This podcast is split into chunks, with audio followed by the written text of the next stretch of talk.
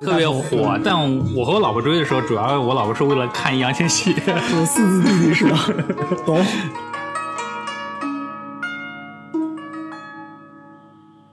长安城就是打隋朝开始建立，那是神仙一般的工部尚书宇文恺主持设计，龙首原上，俯瞰众生的庇护万民的一个帝国之心。那个时候就可以开始说，有土木工程这样一个行业就开始正式出现了。你叫鲁班情何以堪啊？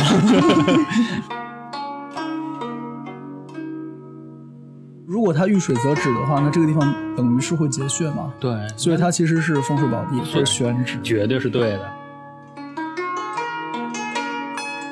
隋朝当中也也有三四百年那么长的历史，嗯嗯哇，几十万人在这个城市里边啊，吃喝拉撒，然后往下一倒，当时没有下水道就往下渗。隋文帝得到底下人的一个奏报，他说水皆咸卤，就成分含量高。对，不是宜人那种的。一看就是有天子之气，是吧？宇文恺当时也有非常有意思的想法，他说这六条土岗像什么？特别像我《周易》八卦里面那个六爻，就是乾卦，是吧？乾卦六爻。欢迎来到新桃换旧符，我是梅十二。今天我和乐伟老师继续讲我们的《匠人与银国》系列的第二期，跟大家打个招呼，乐伟老师。哎，大家好，我是乐伟。上周我们还是在这个地方，我们聊的是咸阳，对，清朝的咸阳城，正好是结合我们最近有一部很红的那个连续剧《大兴赋》，《大兴赋》也放完了吧？放完了，放放完完了，了啊，就有 VIP 会员他就早看 完了。 《大兴赋》我没追，因为最近太忙了。但今天我们可能讲一个也是很有话题性的一个城市，这城市就前一阵子也在影视剧里边有出来那种。就你说这城市，对我来说还是那个城市，所以我们今天讲的城市其实是，嗯，长安城。嗯，就秦咸阳、汉长安是一个地方，然后唐的长安呢是在那个汉长安的东南边。对对对，它然后其实讲对到底，现在还是都是在西安这个地这方。个还在西安，对，所以为什么我们要分两讲讲呢？因为确实，首先它是跨过了当时当中有八百多年，八百多年，它是整个城市的布局啊、位置啊都发生很大改变。第二呢，在唐朝的长安城确实是一个比较绚烂又又是非常让人向往的一个城市。我做个小解释好啊，你来就是如果我们说到长安，嗯就是唐长安和汉长安，或者是说秦咸阳的关系的话，有点像那个上海市区和松江的关系，嗯，然后安雄 新城和那个北京的关系。然后或者说是佛山和广州的关系，是是就是在吧，还是在那个地方，但是稍微挪了挪，挪了个几十公里、几百公里。对对对对对。但是为什么挪呢？等会儿我们在课程里也会讲到，但确实其实是有很多很现实的原因。啊你是要讲去年的一部大戏是吧？对对对，现一部大戏 然。后那个叫什么《长安十二时辰》。，对，长安城。其实我在想那个大头主演叫大头，对，那个张小静，张小静呢是雷佳音嘛，呃哦雷佳特音别火。但但但我和我老婆追的时候，主要我老婆是为了看易烊千玺。 就是四字弟弟是吧？懂。是，但确实去年那部片子，它不仅是因为演员好，它本身的制作非常精良，尤其是道具好，不仅到一号，我其实我觉得当时本子特别棒，啊他们当时本的那个马伯庸的那个《长安十二时辰》本子，它其实里边很多的线索确实是考证了很多当时长安的一些。现实的一些状况，所以它反映成剧情以后，包括它道具制作以后，能够我们从片子里大量的看到当时的长安城是怎么样的绚烂的情况。你一说到这个，我先想到是吃的，给大家抓一个 bug 啊，就是火晶柿子其实是和面和成泥状的，然后来烙柿子饼，啊而不是直接这么吃的。行，你继续。啊，在这片子里面其实很有意思的一个事儿呢，就讲到整个的张小静，张小静的男主角嘛，就是就雷佳音演那个角色，他们当时是作为一个边区的那个防外寇的一个部队那种，当时他们在打打那场战战战叫什么叫风翠宝，烽翠堡战役的时风候，翠宝到底汉朝还是唐朝？我其实有点搞不清楚，因为嗯前两前面还有一个影视作品讲风翠宝是讲汉朝的，哦但反过来就是咱们说这话了，那个游牧民族 和农嗯业民族之间这个摩擦，从先秦一直磨到唐朝。对，所以在那个片子里面就讲了很大一点，就是说他们打到后面只剩只剩几个人了，基本上打成兄弟连了。那个时候能把他们坚持下来最大的一个动因，就是说他们的一个他们的一个老领导就给给他们一直讲长安的故事，给他们描绘长安的场景，又把那张远镜他们这这个就是《长安梦》《中国梦》啊。对，基本上告诉他们，咱们要守护的就是咱们心目中的大唐，大唐其实长安就是大唐的代表。所以那帮兄弟最后他们的所有的理想就是说，对吧？所有兄弟们活着去长安之夜，就像现在我们一说说，哎，没去过天安门，没看过升旗，你算中国人吗？就哎，以前没去过长安，没看过长安的元宵节，嗯，你不是唐朝人。所以我还摘了一段当时张小敬在片子里面一段话嘛，张小敬就说嘛，他说长安城就是打隋朝开始建立，那是神仙一般的长安工部尚书宇文恺主持设计，那它不仅是一个城，它更是在黄龙首原上龙俯俯瞰众生的庇护万民的一个帝国之心，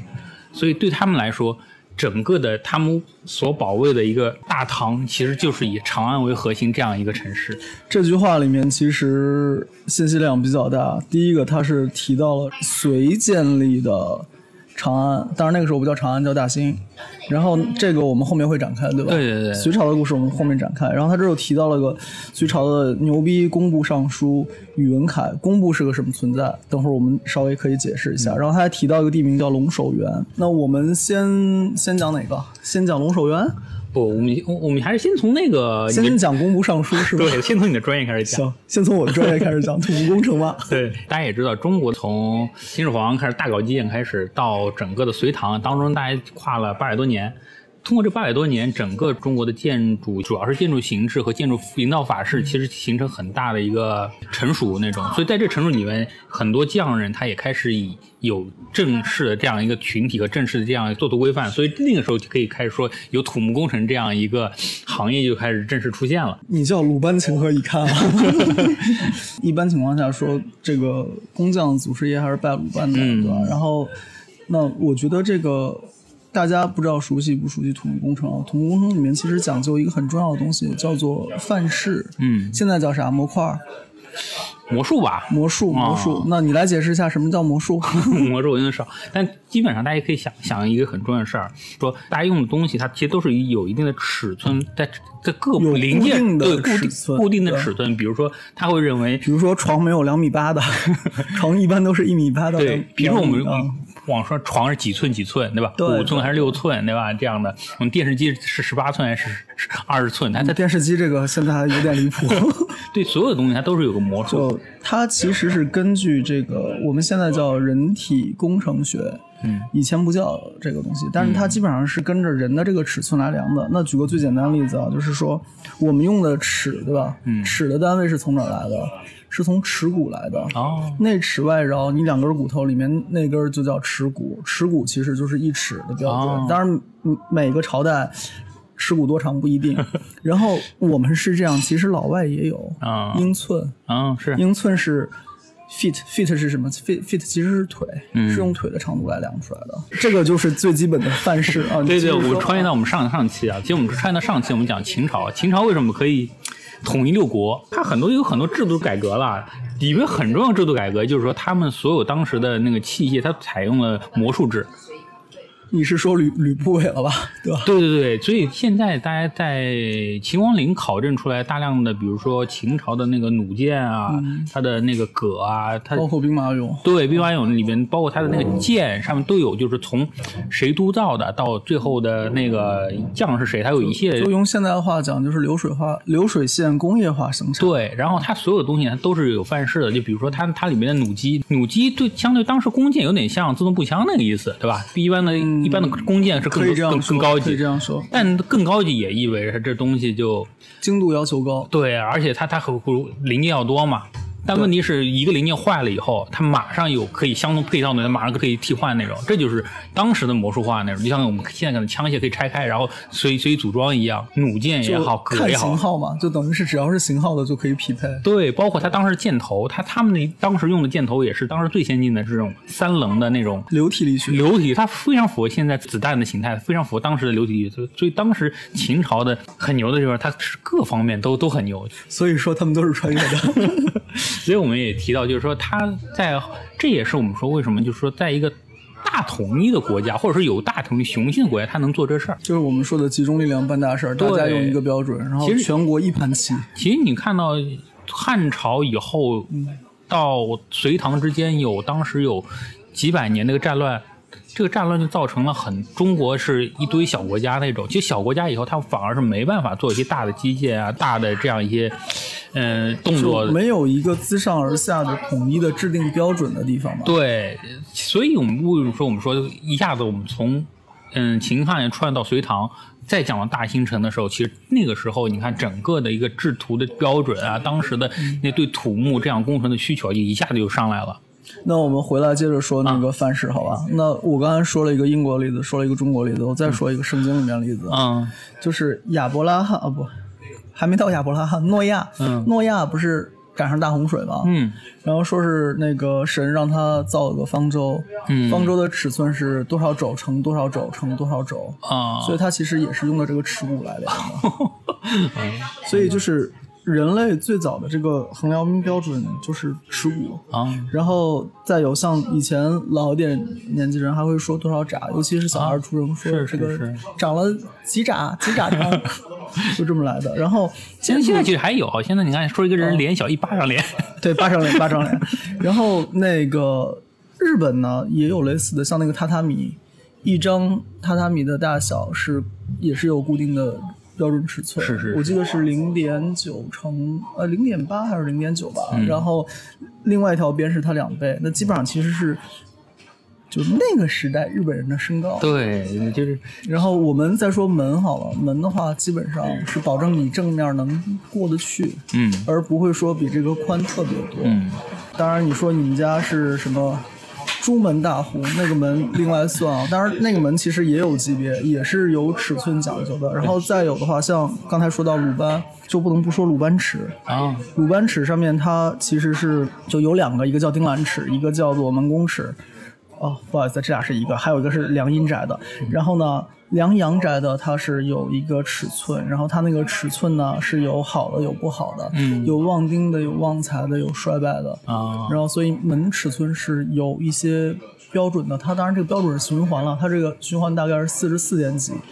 然后一个循环，四十四点几厘米一个循环。然后往深一点讲，风水上面会说这个尺的标准是跟宇宙里面某些波的频率有关系，然后刚好你选好的数字，基本上是那些好的频率的谐波。你选不好的数字嘛，那就是那些不好的谐波，所以有这种各样的，你可以当做迷信，可以当做玄学的讲法。其实，其实你们朱哥今天讲到很重要的概念啊，大家有没有发现，就是说我们工程学也好，自然界也好，它有一些很神秘的数字那种，这些数字其实后来就慢慢的从一些概念就慢慢演化出现在的一个一个物质空间。我们今天讲的长安城后也会讲到，它所有的那些嗯房里数字由来啊，它有一些尺度由来啊，都会和我们潜意识对一些数字的理解和一些魔术理内解的经里面有讲关的法于阴阳，合于术数是吧？ 对对对然后刚才说到尺子嘛，中国人有鲁班尺，其实这个埃及人也对尺子是有迷信的。嗯，他们所谓高级的这种国家级的工程师，也是以尺子作为权力地位的象征的。那对数字、对精度的这个迷信，我觉得是全人类都有的。嗯，其实讲为什么前面讲那么多跟范范式啊和这么有关，其实我们还是要讲的，就是说随着这些范式和国家大统一的需要，它其实当时就大量的出现了这种所谓的土木工程师那种。就我们要进入知名土木工程师 宇文恺的介绍了，对，哦是我们吧？前面刚刚刚提到，就是在张小敬心目中像神仙一般的人物，就是我们的宇文恺大司徒嘛，对，宇文恺其实是个很神奇的人，那种，因为我我查了一下资料，宇文恺当时在做整个长安城的规划的时候，也就二十多岁，很恐怖吧？我觉得牛逼。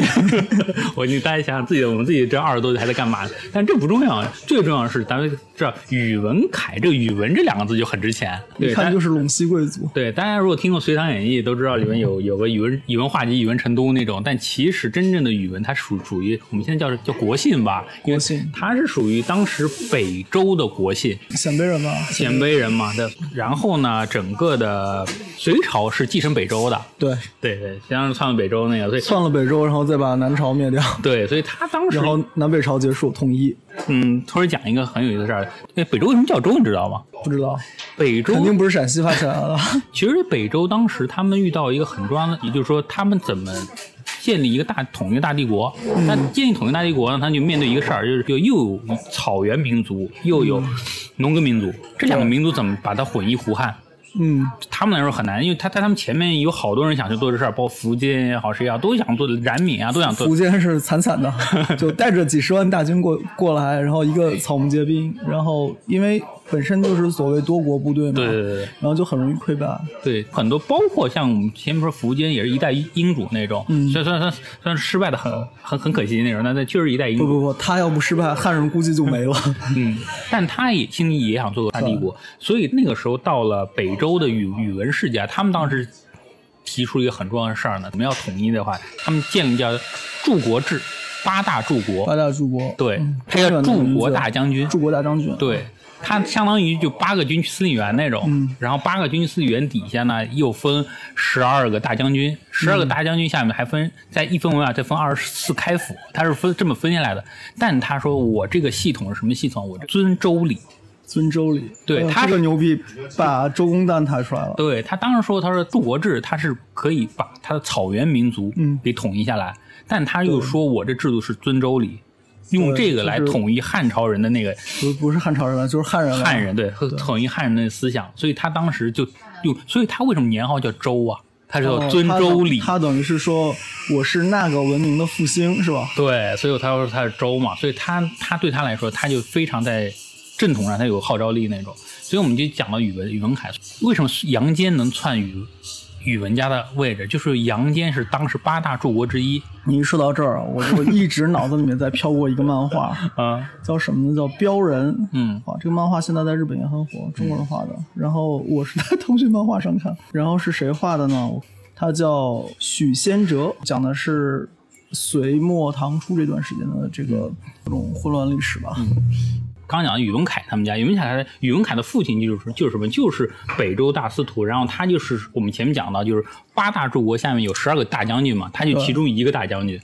了解了，而且他们他在他们家还不还不是长子，他上面还有、还有两个哥哥，一个哥哥他是属于那种西魏的大将军，第二个哥哥他是属于北周的骠骑大将军。标记大将军。对嗯你，你看到这两个名字，就大将军和骠骑大将军，也是当时汉朝的这个军衔那种，就汉人一看就明白这个是对干嘛的，所以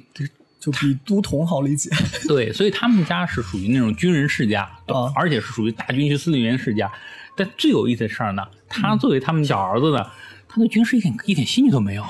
就红二代养出的纨绔子弟，对他属于什么？他就喜欢读书，喜欢喜欢搞建筑的木工人，相当于一个军二代家出来一个理理工宅那种。行可以。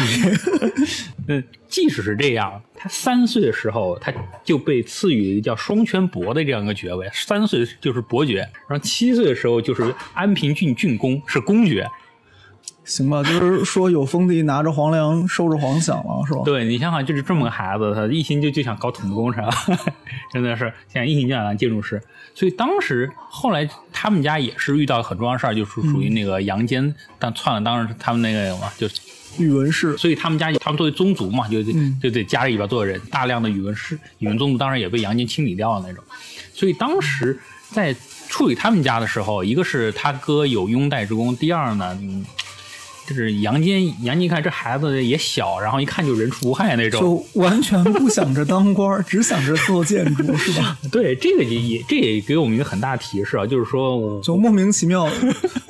就是家里面长出来了一个大科学家。对大家看，就是说我们现在就经常说是说为什么要做个理理工宅那种，其实你看在中国大大历史上遇到很多大的一个变革，其实理工宅有非常强大的一个生存能力。我我想到就是在我们在蒙古当时成吉思汗在统一很多、很多部族的时候，嗯他们当时说嘛，就是说呃高过车轮的男的全部杀掉杀光那种。但有一点，你如果是匠人，你有手艺活儿就你是科学 家，就不就不会做在这个里对，面。主要你手一会儿就给你留一条命那种。当 我纳粹的时候也这样。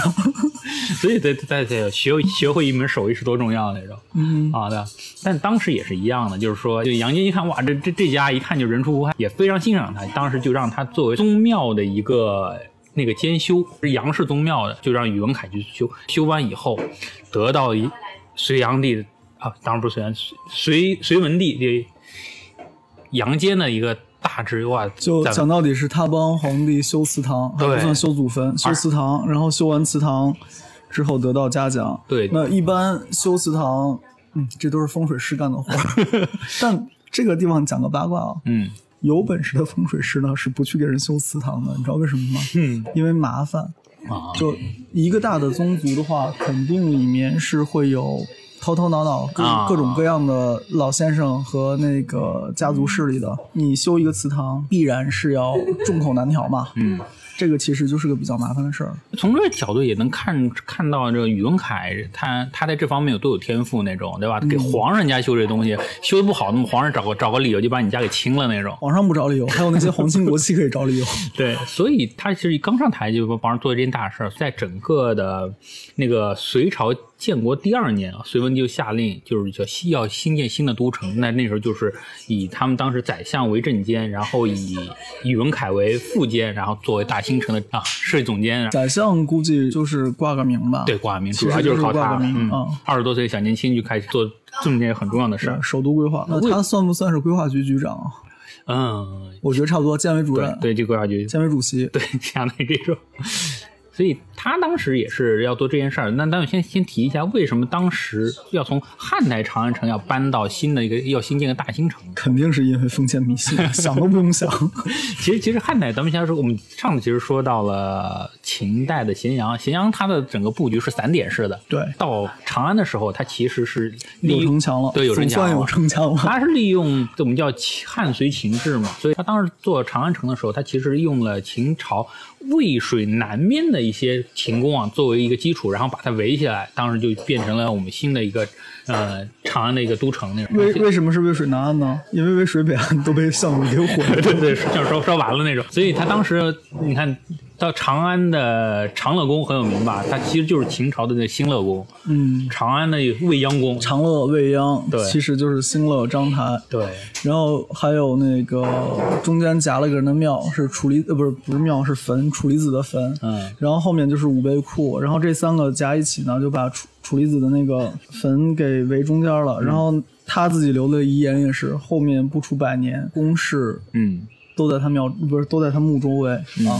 哎，其实讲完这事儿呢，我嗯我我正好是跟你们朱哥讨论个很有意思的事儿，就是说为什么他除了不北面被烧了以外，他为什么在河南面做都城？我最近在做一个项目，在做项目的时嗯候，其实这项目做完以后呢，当地的风水师看了一下，提了意见，他说你你这块地里面迁了一个老房子，这老房子当时是个祠堂，有景观水嘛，嗯，景观水不能从祠堂北面走，不能从北边走 啊。对，他说水从北面走叫叫背水一战，他说。就是一般我会跟人说头像别这么 摆，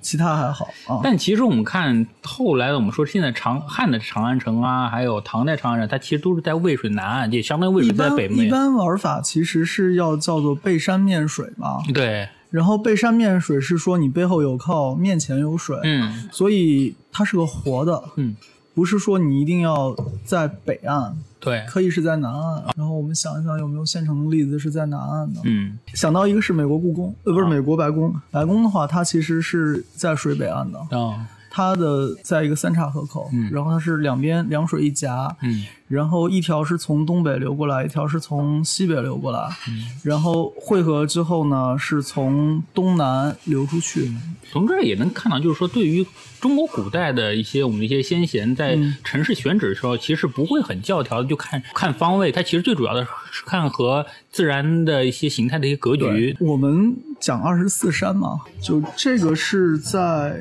杨公的《天域经》里面的话，叫做“颠倒颠二十四山有珠宝，顺逆行二十四山有火坑”，它其实是山山都会有合适的立门向的方法。哦，放水的方法，然后来让这个地方是做成大局。嗯然后同样，杉杉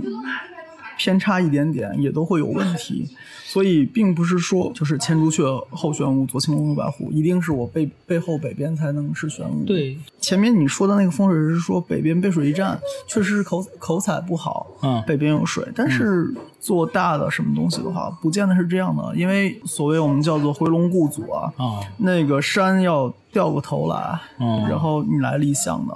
那也是有的。所以真的是因地制宜，不见得是一定说必须如何。嗯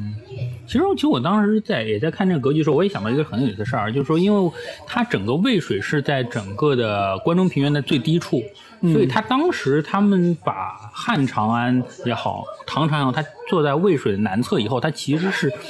在相对水是高处，因为它南面是秦岭嘛，秦岭那个，所以它可以、它可以北望，隔着水北望北边那个平原那种。对，但我当时想了一个很有意思的事儿， 想什么事儿就想到，嗯就是当时刘邦刚刚建国，嗯， 就跟匈奴打了一仗，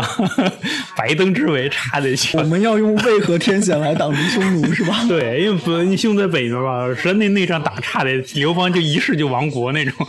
所以我觉得当时确实，确实是有这方面考虑，应该。对，所以我想他当时把，因为当时草原部落是在北面嘛，对对对，他万一杀无险可守，对，无险可守。它所以它一定是隔着水才能防着那个。在后面课程也会讲到，像我们的汴京就遇到嗯很、很尴尬、很这这事儿，它它没有大水可以守。金国人来了就像就跟玩儿一样，想来就来那种。可以可以。那个再给大家讲一下这张地图，好吧？汉长安，你想好它的位置是在唐长安的西北边，嗯，更靠近渭河。然后那个唐长安等于是在汉长安的东南边，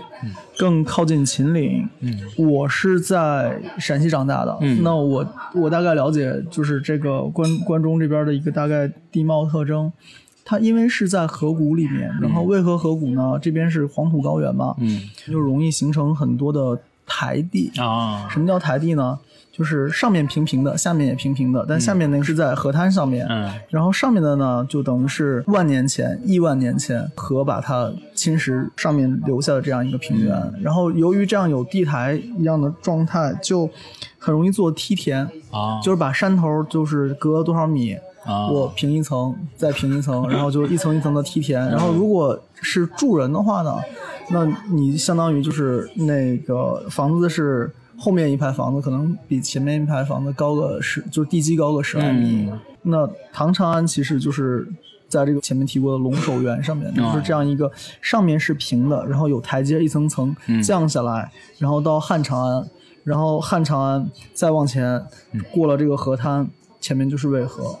哎，汉长安，汉长安里面其实有个很有意思的事儿，它因嗯为我们前面讲它是继承唐长安那个宫制嘛，操， 他秦汉写长安秦秦写咸阳，所以对，它南它的宫殿的位置基本上是固定的，所以它在它整个城市布局里面，最南面是做宫室，然后它北面反而是它居民区。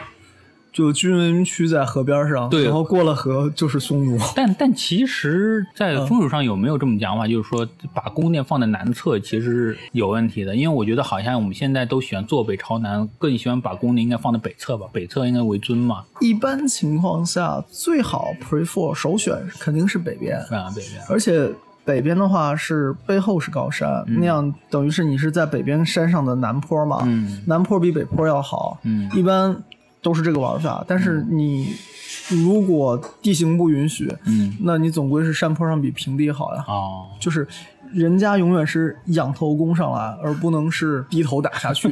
对吧？所以你像日本后来那些战国时代的城堡啊什么也好，就是首选是有山头，嗯占个山头，然后围两层城墙，嗯下面是所谓的城下城城下町啊、城下潭这些，然后是居民区，然后有商业。嗯，那古时候大同小异吧，只要是在用得上城墙的这种背景下，大家还都是遵从这个玩法。嗯，隋文帝要迁都的事儿，隋文帝迁都事儿其实挺挺好玩的那个。他说，首先一点就是当时汉朝的人口啊和当时隋朝人口不一样，要是又过几百年嘛，突然就咣就膨胀了那种。嗯，所以原来的城市它它装不下了，宫殿也老旧。最要命的事儿就人一多了以后啊，水的问题，对，查了一下，当时它整个宫殿区当时是有下水道系统的，那居民区没有啊？就是随便泼 喽。不，它居民区它就是说往渭河里倒嘛，你像那个诺沟往渭河里就下去的那种。但你你要知道，当当时因为是没有那种这种下水道系统，它基本上就会往下渗。啊也没有这个所谓的环保的观念吧？对啊，就是吃是一条河里，拉也是一条河里， 是吧？它是不是我不知道啊？嗯这画面画面不敢想那种，但它也可以想象很有意思的事儿，也就是它从。汉朝到隋朝当中也也有个三四百年那么长的历史，嗯哇，那几十万人在这个城市里边，对吧？吃喝拉撒，然后往下一倒，倒完以后，当时没有下水道就往下渗，渗渗渗。隋文帝得到底下人的一个奏报，他说：“水皆咸卤，咸代下就成分含量高。对，不是宜人那嗯种的水界咸的，想想看，这基本上当时的那下水问题已经影响到他们饮用水的问题了，这水水味儿都变了，想想这怎么造成的？这含氮 的有机物，然后污染到了呗。对，这这是一个事儿。第二个呢，这杨杨杨坚啊他也说嘛，那当时汉朝嗯其实宫殿啊什么用秦制的嘛，那现在人一多，那百姓和和百官都混的混在一块儿的，嗯反正这个城市市不太好规划。啊对。不然后强拆嘛，容易出事儿，不如我建个新城，对吧？对，查了一个很有一次八卦，说当时因为杨坚是篡了太那个宇文家的一个位嘛，啊他说他毒杀了那个小皇帝，啊，啊，毒杀小皇帝以后闹鬼是吧，对，又是又杀宗族，哇，说他本身是自己是信佛的那种，哇，住这种以前皇死皇上的宫殿里面，就 天天做噩梦那种，哦，你说这个死皇上宫殿里面讲个好玩的，嗯故宫，嗯故宫其实有三大殿嘛，啊理论上那个是皇帝寝宫，对吧？啊中间那个是皇帝寝宫嘛，啊是前面那个是前殿是上朝的，后面是寝宫。嗯，然后但是后来就都不 住这儿，后面的皇帝都不爱住这儿，因为什么呢？前面皇帝过世之后，停灵也停这个地方，哦，然后最后大家都觉得瘆 得慌。他不现在看他那种，所以这当时也就遇到很正常，啊就就遇到这几个很重要的事儿，但我也认为当时整个隋文帝他是准备。一统中原，混一华夏的，嗯所以他当时对他来说，建立一个新的都城，对他来说也是做一个新的政权的很重要的一个很重要的一个需求那种。所以至少水不是咸的。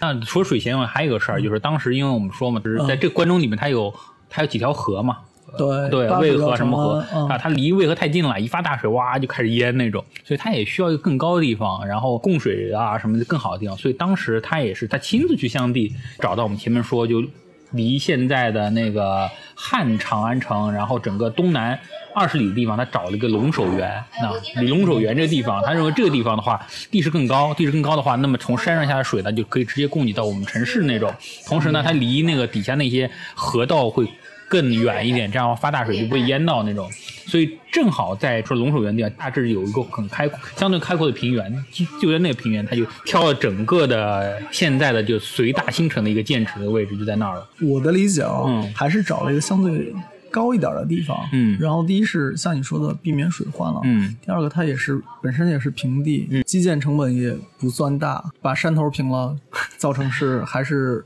很伤的。是说到这个，想到一个耶路撒冷，啊，那个耶路撒冷其实是分几块了，嗯耶路撒冷还有大卫的城嘛。其实大卫的城是新城，耶路撒冷是老城。嗯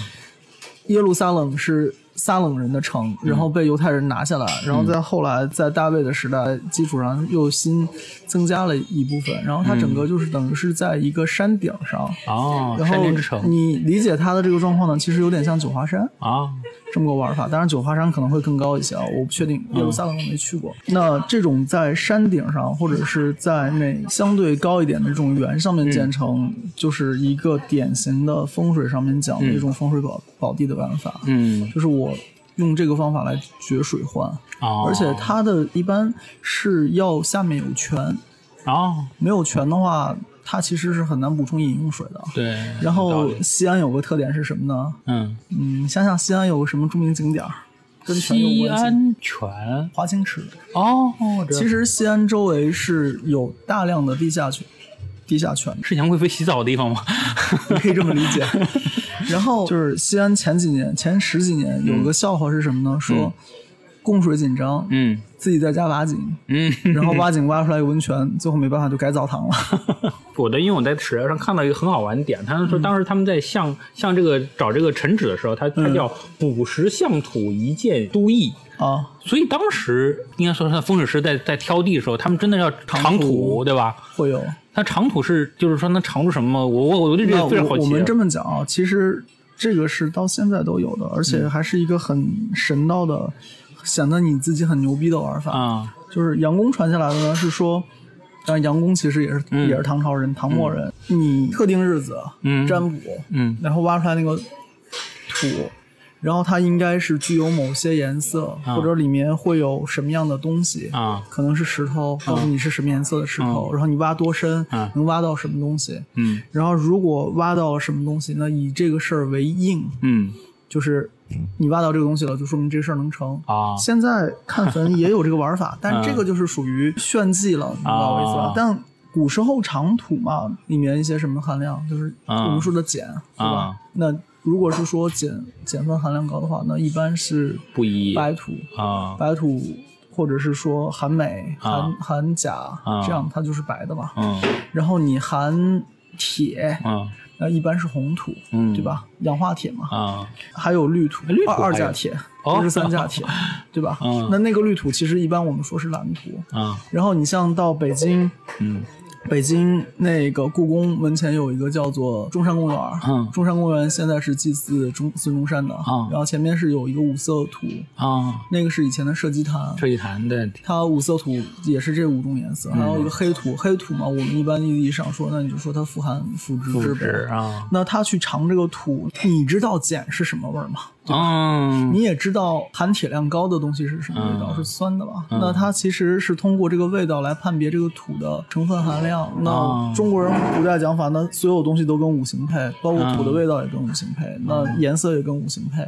那他通过这些东西有一个等于是玄学上的认知吧哦他不知道里面含二价铁、三价铁。嗯含镁，但他可以通过这个品尝来套玄学的那套东西，哦然后来说这个地方合适不合适。嗯因为确实我在后面的一些文献里边，就好像是郭璞啊，他嗯还是藏经啊，嗯，对他好像是也说他们在做哪个城的时候，也是通过长土的方法来判断当地土是不是建成和和定定居。举个最简单的例子，好吧？中国有八大民谣，嗯，八大民谣的地方土都好。哦哦，对他否则烧不出好词嘛。对啊，最常讲的景德镇高岭土，对吧？嗯高岭土是什么？是含铝和镁吗？旅美对吧？啊那这个其实尝起来应该是偏碱性的，啊，对？吧？然后我们再说一个地方，建阳，嗯，宋朝的时候出建建盏啊然后建阳的土就黑是的富富含铁，啊三价铁，然后呢，它的效果就是烧出来，它能敲起来像磬一样嘛。嗯，它因为是含铁量高，那那种红土尝起来肯定是偏酸的嘛。就包括种植物，我们其实也是要讲土地成分的嗯嘛。那看龙首原上的土是怎么样子，很多我们现在讲是地理学的东 西，然后地质学的东西，嗯他们当时都是被归在堪舆啊、风水对，啊所以当时做规划。这些真东西里的不容易。 什么东西？我们上一集我们讲了很多天文，这集就就就不能讲，还得懂地理，还得懂就地讲质这。种地地质的说 哎，讲到这儿很有意思，就是说最近好像说韩国那边儿的，咱啊就知道什么都是韩国的，对吧？韩国那边拍了一部新的一个盗墓片儿，大家也知道中国盗墓片儿什么样，韩国拍盗墓片儿什么样。没看过，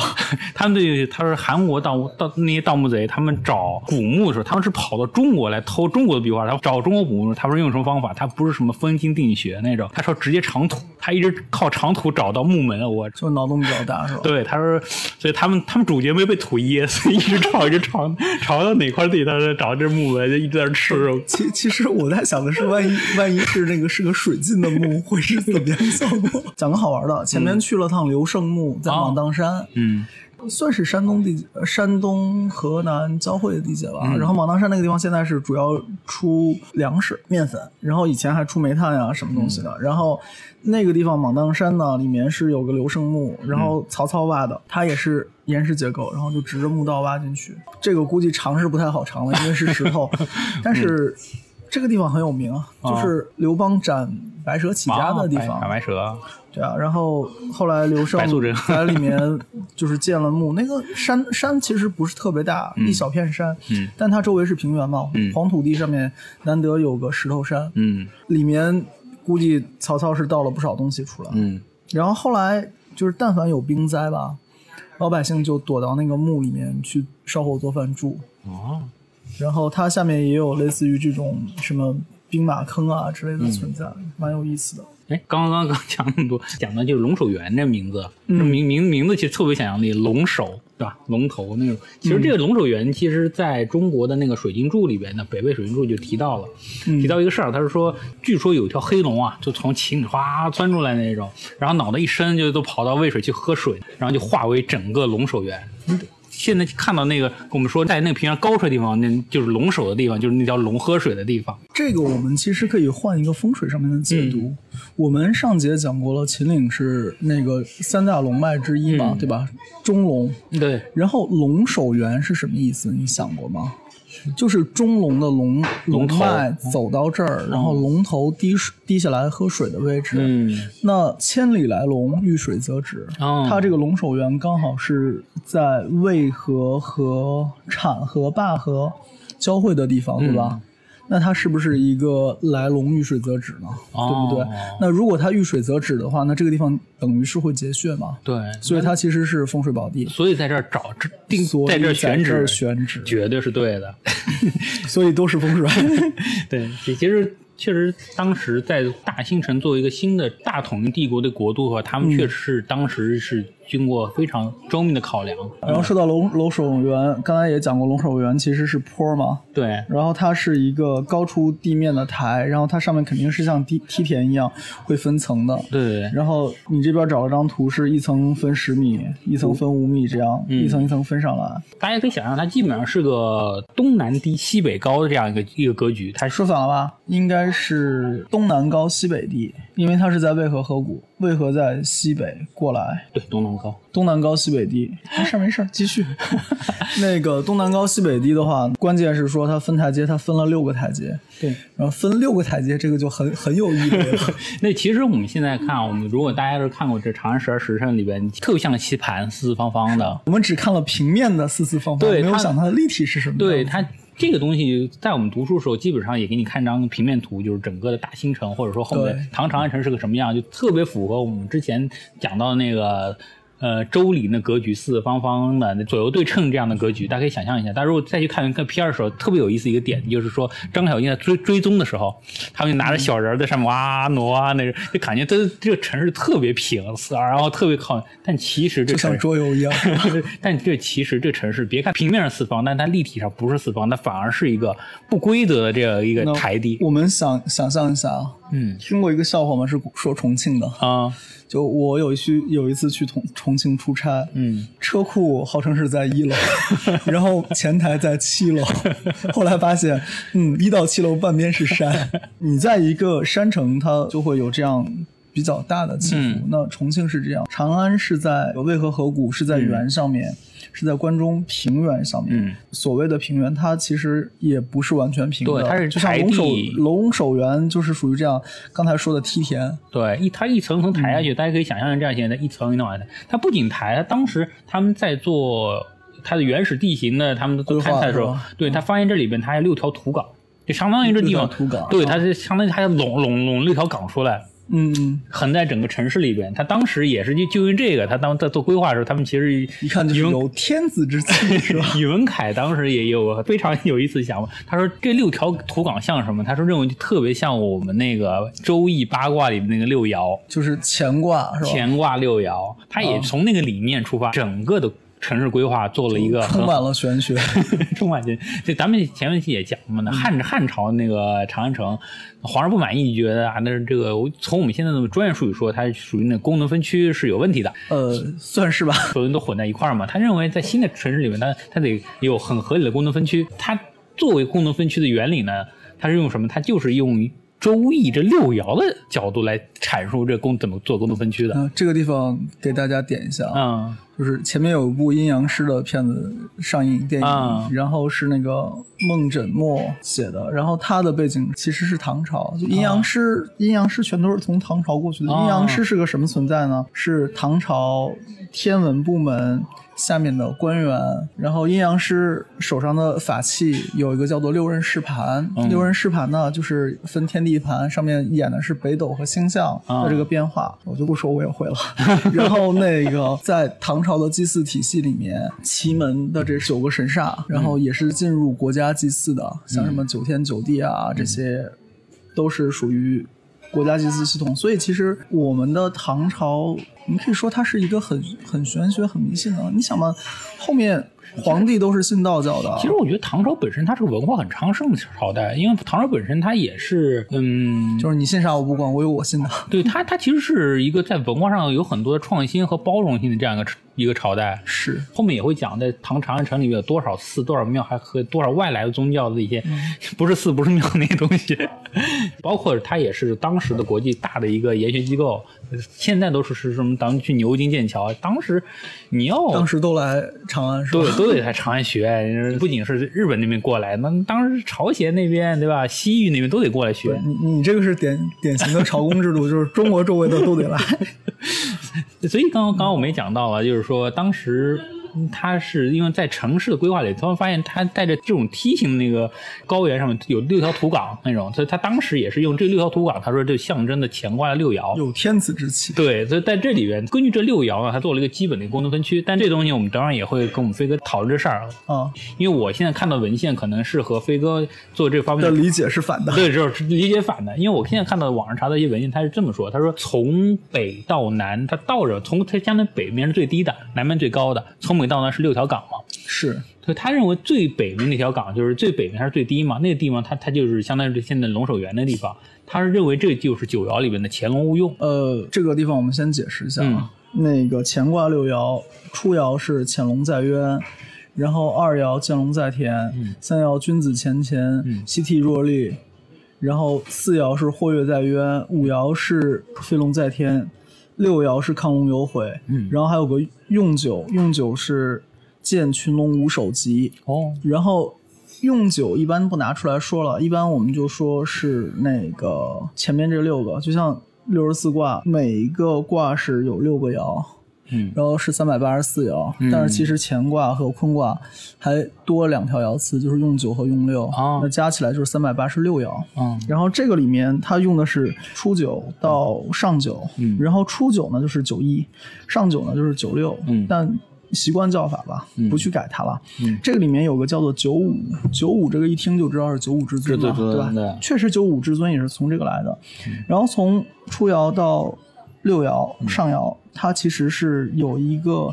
层进的关系，嗯就。一个事物发展，它是从低到高的发展，嗯玄学里面也是这样排。那比如说医药是你，嗯换个讲法吧，嗯咱们说公司，嗯那一个人进来先是实习生，那你是初爻，嗯然后你到二爻，那可能是正式入职了。啊然后你到三爻的时候，小 组长；四爻的时候，部门经理；啊五爻五爻的时候，总 经理；六爻的时候是董事会。然后一个国家的话，嗯那六爻对应的是天子宗庙，哦就是你这个国家天子嘛，他的祖宗是怎么样的，嗯这些看不见的东西。五爻的话呢，就是天子朝堂了，那就是嗯天子在的地方了。那四爻的话呢，那可能就是部门经理嘛，那嗯你可以说是三省六部或者是各地的这些大佬。嗯然后三爻走到你的这个小城市里面了，嗯你的城市里面了，然后再往下，那就是你的这个里长啊、嗯村长啊，嗯然后再往下初爻，嗯又落回到自己了。嗯，所以以从初爻到六爻，它是有一个这样层进的阶级关系在里面的。还有一个说法是二爻是道路了，哦然后五爻是关键爻，是那个老板的位置，老板以上是那些看不见的老板们。 是世界风水那种，你说是它说它是风水吧，不如说它是个中国人的文化，对就是中国人的玩法就是这个样子的。嗯，其实我们今天讲到就是这个规划，它第一初九的位置，它正好是在龙首原嘛，它属于那种抢龙勿用的位置。当时他认为就是杨家已经得天下了，不能再让龙出 来了，国那家边就是禁地哦对，那是禁地了，这不再不能造东西了那种。然后他认为九二的位置，它叫见龙在田嘛。嗯他见龙在田，他们解读就是说，哎呀，见哪条龙啊，就见天子呗。所以九二的位置，他就坐在他那个皇宫的个、那个宫城的位置。嗯，九三位置呢，它叫君子前乾嘛，君子前乾、这位置在的嗯就是文武百官悉体若厉了， 吧对，就是啊就文武百官在那儿，中军行政的那位置，就属于啊它的规划上是那种皇城，就是百官行政的地方。九四它不叫或约在渊嘛，这属于那嗯种的特别欣欣向荣，所以这里有就大量的居民区啊，大量的市集啊，都会在这个地方。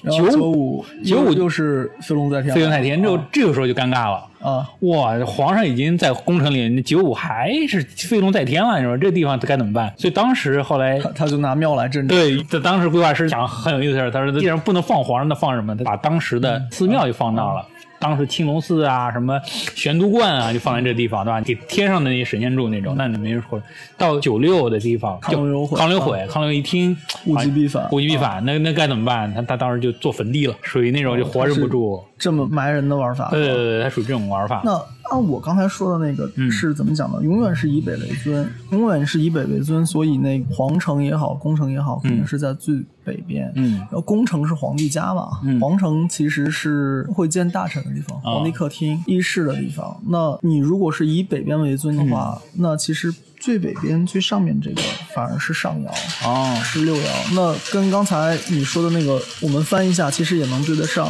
嗯，那皇城皇帝在的地方就是在五爻上面了，五爻就是九五至尊的位置了对。宫城是在上爻，上阳或者然后庙的，话什么的是在二爻的位置。嗯，三爻四爻翻一下个儿，这个到后也能来对得上嗯也是对得上的。就是讲到底，并不是说只有东西市、东西房，嗯然后也是每一个 block 里面都会有商业区啊。嗯，所以因为我现在看到一些资料也是网上一解读，但可能的话，传统那些原始资料，我们到时候再去解读，看哪更符合当时的一个场景而。且这个布嗯局里面有个好处是什么呢？就是皇城、宫城，它是在一侧嘛，嗯进出方便。嗯我我没印象说渭河上面那个桥，灞河上那个桥是在哪里了。嗯但是按现在这个布局，如果是渭河边儿就是宫城的嗯话，那如果是要秦王或者皇帝是要领兵出城的话，嗯不用穿过居民区，它是可以直接从北边就出兵了。它宫城北面，其实我们北面就叫玄武嘛，对所以在宫城北面有个门叫玄武门，对。这是在整个唐朝历史玄武上很有意思的点。大家想想，就是当时也是因为。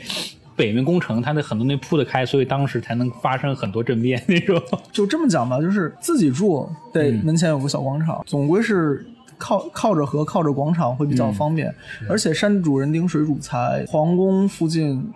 就是换我是皇上，我也会想要有山有水。嗯然后包括后来像修大明宫，大明宫也是往北边修嘛，嗯它并没有说往南边扩，那说明嗯他还是觉得北边这个位置会更好。大家可以从网上搜一张长安十时辰的那个地图的话，就可以发现整个长安它是个非常规整的一个棋盘格那种。它基本上将近是九公里乘九公里这样一个方格，整个的一个工程那个布局非常对称。大家看，因为汉长安它是不对称的，我们刚说它汉长安减了减了半个秦咸阳嘛，对他当时为了为了好听，他说他们那城叫斗城那种南北城，因为它是不规则嘛，他说就象征着南斗北斗，所以叫斗城，其实就是没办法做成方的。好的吧？ 所以整个的长安城规划它四方方，然后大家可以想象一下，北面是一块儿是它的宫城区和它的皇城区，然后当中是条中轴线，是它的那个叫朱雀大道，然后南北分是完全对称的。然后在南北呢，基本上南北向的一个朱雀大道把它分成东西两片儿，东边有一个东市，西边有个西市，基本上是这个这样一个完全对称的一个位置。北北那它这等于是硬给城市中间修出一条子午线来，对一条子午道。嗯，所以他宫城就是他的北极星，他认为他的皇城就是百姓呃百官办公的地方，相当于他的他紫薇园。然后在整个的外郭就象征群星拱卫我们的北极星，这个地方是谁住呢？就是老百姓住。唐朝我们叫房里制，相当于分成一个独立的一个封闭的一个社区。好，讲到这边呢，就知道下面我们六位老师要开始讲房里面的故事了。对，其实房里面故事特别精彩。整个的长安城一百零八房，如果看过《长安十二》，知道这一百零八房里发生好多有意思的事儿。，我们下回分解吧咱们就下次讲。再 review 下今天讲的部分的重点，就是隋唐的长安挪到了龙首原上面，在龙首原上面呢，又按着乾卦的六爻来规划城市。对，功能布局那种。那今天的新桃换旧符播客内容就到这儿结束啦。好，那欢迎大家继续收听我们下一期讲长安房里的故事，一百零八坊的故事。在这儿打个小广告，由于我们是有建群的，然后后面可能那个乐伟老师和我还会在群里面做一些互动，所以欢迎来加 我们吧，欢迎来找我们玩儿，好吗？好，那谢谢感谢大家各位收听，好，感谢各位，那么我们下次再见，好，下次再见。拜拜。